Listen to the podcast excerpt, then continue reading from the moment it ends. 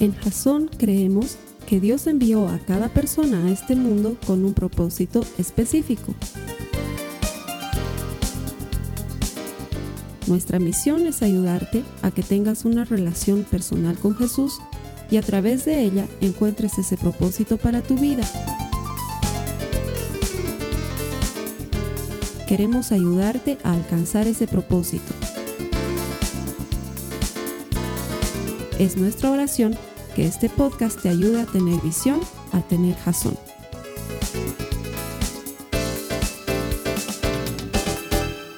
Muy buenos días, Jason. Muchas gracias por eh, estar aquí en esta mañana. Para aquellos que se conectan en línea, eh, bienvenidos a nuestros servicios en línea. Juntos, los que venimos a Jason en esta ciudad, en la ciudad de La Paz, Bolivia, y ustedes, y tú que te conectas en línea desde donde nos estés viendo en el mundo, hacemos comunidad y hacemos iglesia juntos. Sabiendo que eh, cuando hacemos comunidad estamos siendo la iglesia de Jesucristo, no solamente en nuestra ciudad, pero en lugares que realmente no tenemos idea y ni imaginamos alrededor de todo el mundo. Hemos recibido varias, eh, varias notas de personas que nos ven en Argentina, en México y literalmente en lugares recónditos que no tenemos idea. Entonces, gracias por ayudarnos a hacer iglesia y por ayudarnos a hacer comunidad. Eh, bueno, te quiero agradecer también porque has elegido el día de hoy, ya sea conectarte en línea o venir acá presencialmente a Jason en La Paz. Eh, cuando tú haces esto, realmente te abres a las grandes bendiciones que Jesucristo tiene. La más grande de ellas, el poder crecer en su palabra, el poder crecer en conocimiento de, lo que significa Jesucristo en la vida de un cristiano y además de lo que significa eh, hacer comunidad. Y podemos crecer de esta forma en nuestra relación personal con, Jesucristo. Entonces, muchas gracias por haber elegido esta gran... Eh, esta gran cosa de venir a la iglesia el día de hoy o de conectarte en línea para escuchar este mensaje. Te animo a que si puedes lo compartas con otras personas que, que tal vez estén necesitados de esperanza, que tal vez estén necesitados de escuchar más acerca de Jesucristo y de lo que significa ser un auténtico eh, seguidor de Cristo. Em, bueno, la semana eh, pasada habíamos visto, habíamos comenzado una serie llamada El Valle, ¿no? Y esta serie nos hablaba de, justamente de, la Navidad y de, esta temporada en la que estamos eh, entrando en diciembre. Y más allá de entrar en discusiones de si es o no la fecha en la que deberíamos celebrar el, nacimiento de Cristo, creo que la idea es centrarnos en el, en el hecho en sí, de que, de que Cristo vino a este mundo, se hizo, Dios mismo se hizo hombre, para poder eh, redimirnos y para poder eh, hacer el gran sacrificio de ir a la cruz por cada uno de tus pecados y de mis pecados. Y eso no tiene, no tiene precio. El que podamos celebrar esta, esta temporada, eh, la Navidad a mí personalmente me gusta mucho, es, una, es un tiempo en el que uno está más abierto a ser reflectivo, a, reflexionar en cómo ha sido la vida de uno, en cuáles son los, los retos que tenemos por delante y, a darnos cuenta especialmente de que necesitamos a Cristo, porque si no, no, podríamos hacer nada solos. Entonces, yo te animo a, antes de entrar a esto a que el 23 de diciembre vamos a tener un eh, servicio especial. Entonces, yo te animo a que puedas pensar, puedas reflexionar en qué personas de tu entorno están necesitando de esta esperanza, están necesitando de darse cuenta que no pueden ellos mismos están necesitando de, alguien que luche sus batallas por ellos, y ese es Cristo. Entonces, ¿qué mejor oportunidad que esa de invitar a alguien a la iglesia o de invitarlo a conectarse contigo en tu, en tu hogar desde, desde, desde, el Internet, donde va a estar también ese servicio en línea para ti? Em, la semana pasada, eh, Esteban nos hablaba acerca... Em, de, una serie, ¿no? Y vamos a, vamos a ir justamente a la, a, la, a, la, a la cita bíblica central de nuestra serie, la cual está en Mateo, en, en, el, en Mateo 1.23, y dice lo siguiente, la Virgen concebirá un niño y dará a luz un hijo, y lo llamarán Emanuel, que significa Dios con nosotros. Entonces, si reflexionamos unos minutos acerca de cuán profundo es esto, ¿no? realmente vamos a darnos cuenta de que este, más allá, e, esta promesa que ya se había dado en otro tiempo a los israelitas mediante, mediante, otro, mediante un profeta, se hace tangible y se hace real cuando el ángel de Dios se le aparece a, María y a José y, les da estas noticias. Eh, veíamos, por ejemplo, con Esteban la semana pasada, em, este, este regalo eh, eh, para, sus hijos está sellado como un pacto para nuestras vidas, para, los hijos de Dios. Que Dios con que puede haber algo, yo me pregunto, que sea mejor que Dios con nosotros. Amén. No hay nada mejor que eso, ¿no? Porque como decíamos en un principio, no hay, no hay forma en la que por muchos años tal vez divagamos en nuestra vida pensando que podemos hacerlo todo solos, pero nos damos cuenta de que necesitamos a Cristo en nuestra vida y que siempre lo hemos necesitado. Entonces, no hay nada mejor que este pacto. Es un pacto sellado por Dios mismo. Esteban nos contaba, por ejemplo, que cómo Dios con nosotros, Emanuel, se refleja en nuestras vidas cuando estamos en diferentes estaciones de ella, cuando estamos atravesando diferentes circunstancias de ella. En la Biblia nos habla mucho de, los tiempos de varios personajes bíblicos en la montaña con Dios. Entonces, eh, Esteban nos explicaba de que eh, en la montaña con Dios significa tener un tiempo cercano a Dios, cuando las cosas no pueden marchar mejor en tu vida, cuando las cosas que tú consideras importantes no pueden ir mejor en tu vida. Tienes el empleo soñado, Tal vez tienes el esposo o la esposa soñada, el esposo rubio, de cabellera frondosa, de ojos verdes ah, y que baila como Ricky Martin, no sé, por darles un ejemplo. Pero todo eso soñado lo tienes ahí. Tienes buenos hijos, tienes la casa que deseas haber tenido. Entonces ahí estás en una montaña, inclusive tienes la relación con Dios que esperas tener. Estás en una montaña, te sientes cerca de Dios y ahí sin lugar a dudas está Dios con nosotros, está Emanuel. Pero también hablábamos de cómo en otras circunstancias en las cuales eh, le llamábamos el valle, y justamente así titulaba la, la primera serie, eh, la primera prédica de esta, de esta serie llamada eh, Emanuel, Dios con nosotros, el valle. Entonces, cuando yo, yo pienso en el valle, una de mis películas favoritas es Forrest Gump. No sé si algunos la han visto esa película, ¿no? Pero la analogía que yo hago cuando pienso en el valle es justamente eh, cuando el, teniente Dan está patrullando en Vietnam al pelotón al cual Forrest Gump, el personaje principal de esta película, pertenece. Y ellos están patrullando y de pronto se escucha la orden, callados, silencio, y abajo, ¿no? Entonces, eh, ¿por qué? Porque en el valle es cuando estás a merced del enemigo. Los que alguna vez han estado en alguna maniobra militar o han hecho su servicio militar o han tenido la oportunidad de servir ahí, se dan cuenta de que el valle es un lugar en el que uno está a la intemperie, estás a merced de, las grandes alturas y justamente en las alturas es donde se esconden los enemigos, ¿no? Los francotiradores están ahí listos con la mira para poder eh, dispararte en el momento preciso. Entonces yo, yo realmente pienso en esa, en esa parte de esa película mía favorita cuando pienso en el valle.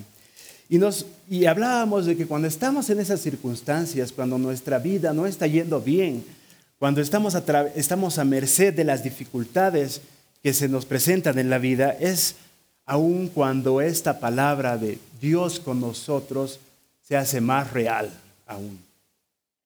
Um,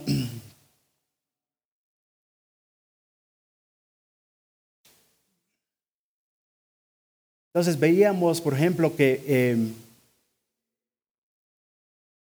que, los, eh, el pacto que Dios tiene con nosotros em, nos, nos, lleva realmente a, depender de Él cuando estamos en, ese tiempo de valle. Y justamente el, título de la, de la prédica de hoy se llama eh, El susurro. Y ya vamos a ver por qué ese título. Pero yo quiero, yo quiero empezar ah, justamente diciéndoles que la necesidad que tú tienes, tu necesidad más grande mi necesidad más grande, se pueden convertir en un regalo de Dios cuando te lleva a depender de Él. Amén. Gracias. Entonces, yo quiero empezar con algo, algo de mi historia. ¿no? Y, para ir a ese, a ese algo de mi historia tengo que remontarme hacia 21 años atrás, cuando un buen día de, creo que era febrero, acá en la ciudad de La Paz, estaba iniciando clases en mi carrera de administración de empresas. Yo estaba muy enfocado en lo que iba a ser mi carrera, en el primer año, en el primer día de clases, y ahí es donde eh, pues se me acerca una muchacha a preguntarme la hora y los horarios de las materias. Entonces yo que no soy nada descortés, algunos pueden dar testimonio de eso, gustoso le, ayudo en eso, pese a que estaba enfocado en cómo iba a ser mi servicio, o cómo iba a ser mi carrera, perdón, en, esos años, y estaba enfocado en querer hacerlo mejor en mis estudios. Bueno, 21 años después yo veo a esa muchacha en este salón el día de hoy, es mi esposa, ¿no? Y probablemente si le preguntan su versión de la historia, tal vez sea un poco diferente de cómo las cosas han sucedido. Pero 21 eh, años han transcurrido desde ese entonces, desde que conocí a mi esposa. Y, pasó que, que tiempo después de habernos conocido nos enamoramos y recibimos al tiempo una noticia y quizás para dos personas jóvenes e inexpertas en la vida, sin tener eh, el futuro plenamente planeado, como todos pensamos que queremos hacer, se veían en la gran disyuntiva de recibir noticias que quizás en esas circunstancias no sean las mejores para uno. Y en ese entonces un doctor nos informa y nos dice, esto sucede, pero se pasa en nueve meses. Han pasado 19 años de eso, o 20 años, y aún no pasa. Sin embargo, ¿no? yo, estaba, yo estaba, no tenía en mi mente, no tenía planeado para nada ser esposo en ese entonces, ni menos ser padre. No tenía idea de cómo hacer eso. Entonces ahí estábamos los dos, sin saber qué hacer, juntos, entrando al umbral o al comienzo de ese valle para nosotros.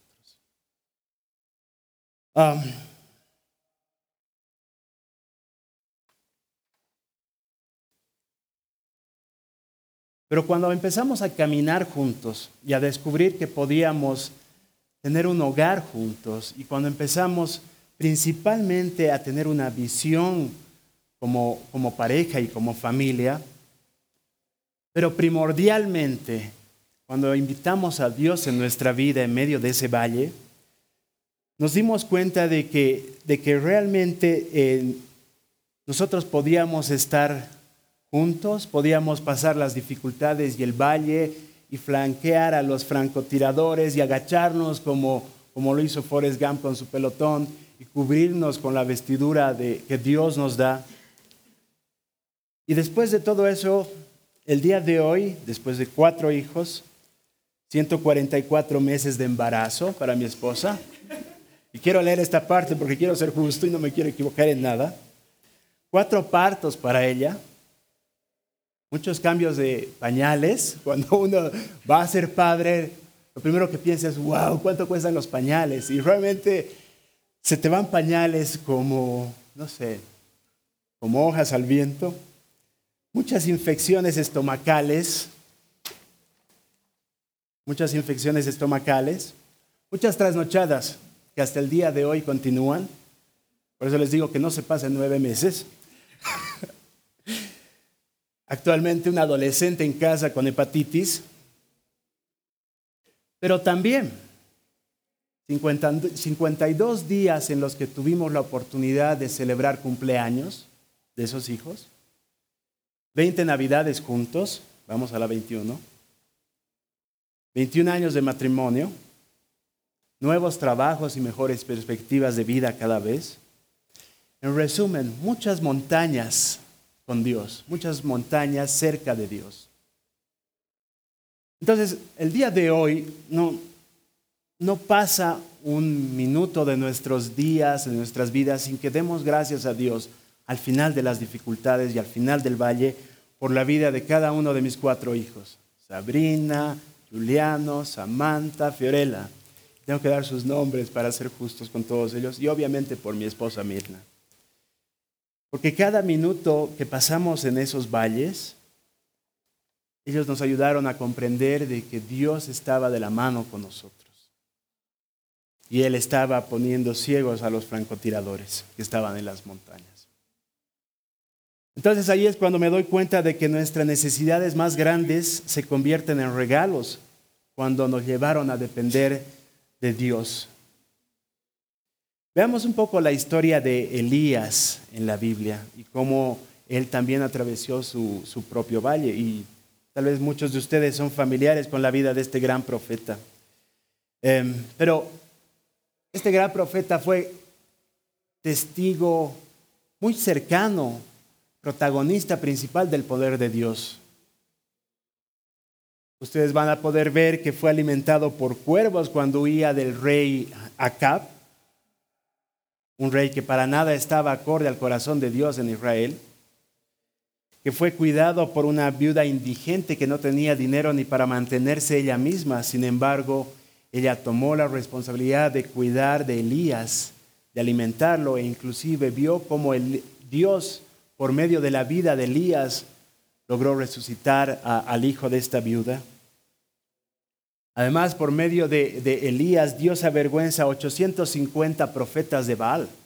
No sé si recuerdan esa parte en la que, en la que los, los profetas de Baal em, querían eh, que, que, sus Dios descendiese e, y incendiara el, el, sacrificio en el altar que ellos habían puesto.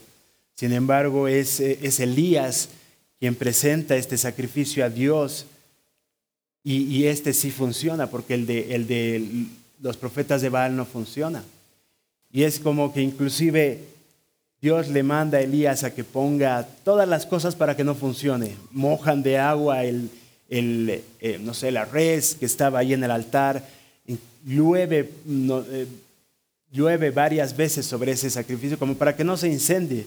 Sin embargo, viene el fuego de Dios e incendia todo, lo cual no pasa con los profetas de Baal. Y después Dios le ordena a Elías que dé muerte a estos 850 profetas. Entonces, realmente después de todos esos sucesos, de todos esos tiempos de Elías haber estado en la montaña con Dios, es increíble porque empieza a huir de Jezabel, la esposa de Acab, que era una mujer que claramente estaba en contra de Dios, pero él tiene miedo de eso y empieza a huir de ella.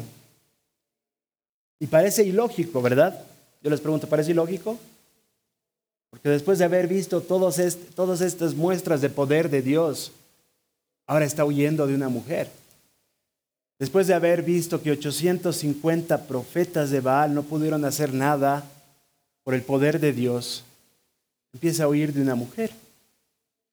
Y yo les cuento que mi vida también ha sido así. Y quizás muchos de ustedes también se identifican con eso. Porque inclusive después de haber visto el poder de Dios, de haber celebrado, como les decía, 5, 10, 15 y pronto 20 años de matrimonio, después de haberme maravillado con cuatro partos exitosos de nuestros hijos, no, no uno, no dos, sino cuatro cuatro de cuatro, hijos sanos, hijos sin problemas. Después de haber hallado sustento para comprar pañales, todos esos pañales que se gastaban en esos días, para poder haber eh, provisto de leche para, mis hijos, para poder eh, para proveer de muchas otras cosas que son necesarias para llevar adelante un hogar de haber celebrado cumpleaños juntos, como les decía, muchos, navidades, años nuevos, nuevas esperanzas. Después de muchos de esos tiempos de haber estado cerca de Dios y en su montaña, temo al valle nuevamente. Y temo a la intemperie y nuevamente me transporto a la película de Forrest Gump y estoy ahí en el umbral de un valle, empezando a caminar. Pero lo, lo que he llegado a comprender en todos estos años es que Dios en medio de ese valle y en medio de esa mi necesidad me encuentra. Y nuevamente me encuentra. qué alivio, ¿no?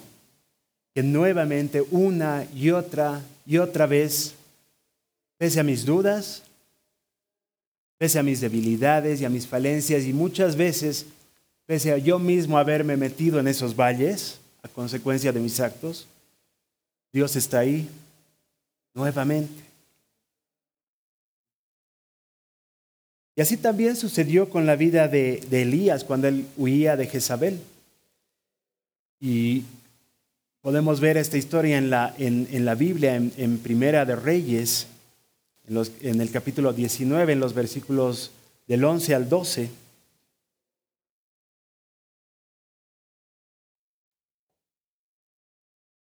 en las que el Señor le dice, sal y ponte de pie delante de mí en la montaña.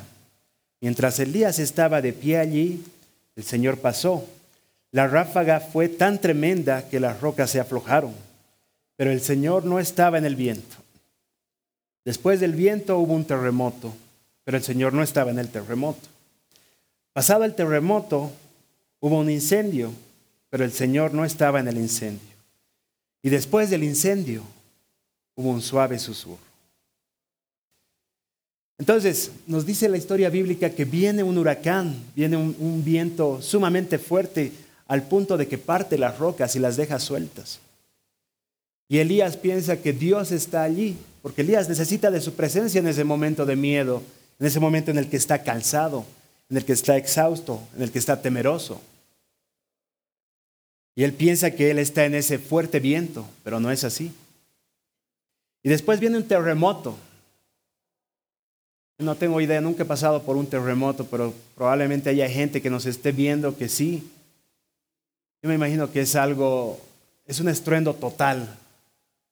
Y uno puede, puede sentir eso con mucho temor. Y probablemente esa es la forma en la que Elías piensa que Dios va a venir, pero tampoco está allí, tampoco está en el terremoto eh, Dios. Y después dice, viene el fuego. Y Elías nuevamente está con la esperanza de que Dios esté allí. ¿Y qué? Tampoco está allí. Pero después de eso, viene un susurro, un suave susurro. El, el, susurro significa cercanía. Yo muy a menudo, cuando estoy haciendo algo inapropiado, mi esposa es la que está ahí para susurrarme. Ah, estás comiendo el tercer plato de picana. Pero es un susurro al que tú haces caso. Y es muy suave. Mi esposa nunca me grita, estás comiendo tres platos de picana. Me dice, estás comiendo tres platos de picana. Entonces ahí ya sé que tengo que parar. Y así es Dios. ¿Y qué dice Dios en ese susurro? Yo pienso que dice, tranquilo, Tranquilo, Elías. ¿Te acuerdas? Yo soy ese que dice, Emanuel, Dios contigo. ¿De qué tienes miedo? Este es el mismo susurro, yo me imagino que, que Dios le, le, proveyó a María y a José. Cuando, cuando estaban a cargo, imagínense, y esto no es poca cosa, si yo tenía miedo de ser padre de mi hija, es una hermosa muchacha de la primera y de los otros tres, obviamente. Yo tenía miedo de ser padre. Imagínense el pobre José y María. Yo me imagino que María era una muchachita joven, de no más de 15 o 16 años en ese entonces. Y lo mismo José. Pero ellos traían en esa relación, ellos traían en, ese pacto a Emanuel, a Dios con nosotros. Entonces yo me imagino que el pobre José debía estar así, temblando cuando recibió la visita del ángel del Señor, que le dijo, lo que trae tu esposa en el vientre es concebido del Espíritu Santo y es Emanuel, Dios con nosotros, con ustedes. Entonces ese susurro, Emanuel, Dios con ustedes, es lo que tranquilizó a José y le dio literalmente la mano de Jesús para pasar por ese valle, porque ustedes saben que pasó por muchas dificultades, tuvo que huir a Egipto para proteger a, Jesucristo del rey Herodes que iba a matarlo. Entonces yo pienso que ese es, el poder del susurro de Dios cuando estamos en medio del valle. Y ese mismo susurro es el que yo cada vez encuentro cuando estoy en esas circunstancias nuevamente. Tranquilo, Juan Pablo. ¿Tienes miedo de ser esposo? ¿Tienes miedo de quedarte sin trabajo? ¿Tienes miedo de cómo sustentar a tu familia en el futuro? ¿Tienes miedo de cómo proveer para la educación de tus hijos? Por cierto, aún nos quedan muchos años de universidad porque tenemos una de, de 19 años y otra de 6. Pero Dios, pese a todo eso y a mis temores y a las limitaciones que yo tengo, me dice, tranquilo, Juan Pablo, ¿de qué tienes miedo?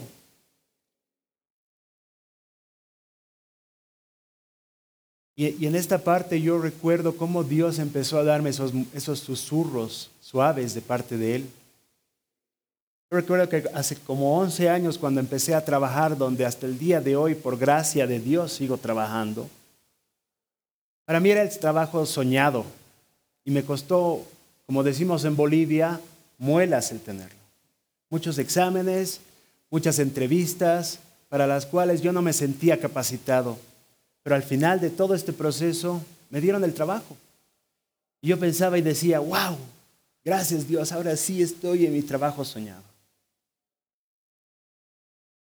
Y realmente disfruté todo el primer año de hacer ese trabajo de gran manera el, trabajo que yo hago tiene que ver mucho con desarrollo y con la pobreza. Yo realmente tenía un corazón genuino por ayudar a las personas menos favorecidas en, nuestro país y en otros lugares del mundo. Pero al cabo de un año, lo que era un contrato indefinido y, con fondos de cooperación extranjera, se desvaneció. Toda la seguridad que yo tenía se fue porque me dicen, lo sentimos mucho, pero ya no hay fondos para pagar tu cargo. Entonces yo digo, Dios, ¿cómo me has traído aquí después de tantas cosas? Yo pensé que esta era tu voluntad para mi vida. Y ahora me dicen que literalmente que al otro mes me van a despedir. Y en esa estación, mientras esperaba el, el despido definitivo, pese a que había tratado de hacer mi mejor esfuerzo en ese trabajo, se, se, tornó una temporada muy, muy ocupada para esta, esta ONG, para esta organización en la que trabajo. Y el corazón de esta organización es la relación entre personas de otros países que donan para niños en lugares como Bolivia, Perú, el África. Entonces en algún momento teníamos que cumplir varios indicadores y uno de ellos era mandar correspondencia de cartas entre, estas, entre estos patrocinadores en Canadá, en Estados Unidos y, niños en Bolivia en este caso. Entonces nos dicen, bueno, todos, incluidos los directores de programa, todos desde abajo hasta arriba tenemos que ayudar en esto para cumplir en tres semanas. Entonces tenemos que traducir como 1500 cartas, todos los que sepan inglés, adelante a traducir cartas.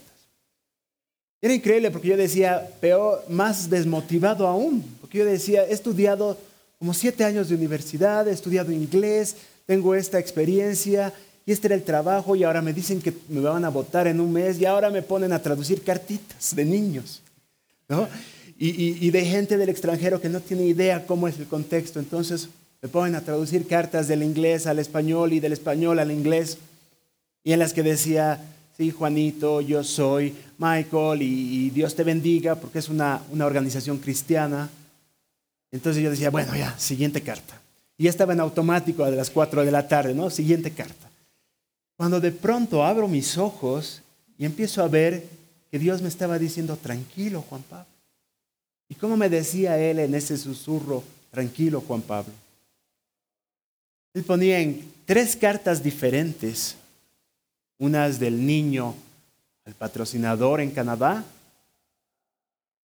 otras del patrocinador en Estados Unidos a otro niño X en otro rincón de mi país, de Bolivia, que no tenía nada de relación. Y en tres cartas de ellas, en dos días diferentes, estaba tranquilo Juan Pablo del Señor. ¿Y, cómo me decía esto Dios?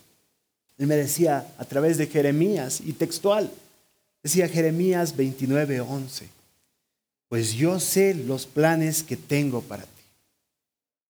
No me decía, tú sabes los planes que tienes para ti, o tu jefe o tu organización o quien financia esta organización sabe los planes que tienes para ti. Y especialmente me decía, ni siquiera tú mismo sabes los planes que tengo para ti. Yo sé los planes que tengo para ti. O sea que tranquilo. Son planes buenos. Son planes para lo bueno y no para lo malo. Y para darte un futuro y una esperanza.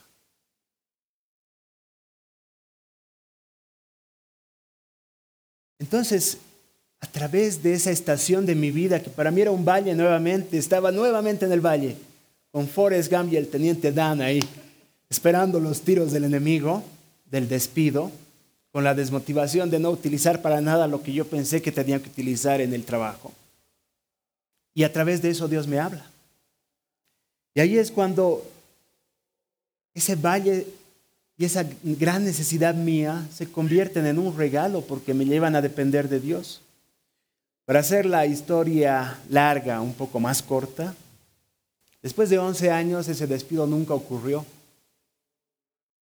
No sé cómo Dios movió a personas que se enteraron y empezaron a financiar mi salario. Y lo que tenía que ser un mes más de trabajo son ahora 11 años. Pero eso me ha enseñado a depender de Dios y no de mi contrato indefinido. ¿Eh? Entonces, es ahí cuando Dios me encuentra en medio de la intemperie, cuando hay minas, puede haber minas en el camino, francotiradores apuntándote, cuando esa necesidad mía se convierte en un regalo porque me lleva a depender de Dios. Entonces, el día de hoy, yo te pregunto, ¿cuál es ese valle en el que piensas que estás entrando? ¿Es tal vez desempleo? ¿Un matrimonio que está roto? ¿Una relación que tú te has dado por perdida? ¿Es tal vez un hijo perdido? ¿Una enfermedad? ¿Es tal vez una deuda? Como decía Esteban la semana pasada, no hay que minimizar el problema de nadie, porque nadie está en los zapatos de, otras personas para saber cómo se siente tener otro tipo de problemas. Tú puedes ponerle el nombre que quieras a ese problema o a ese valle. Pero Dios nuevamente está aquí para decirme a mí, y yo soy el primero que, a quien le estoy predicando esta, este mensaje. Tranquilo, Juan Pablo pero también para decirte a ti y a ti y a ti, tranquilo.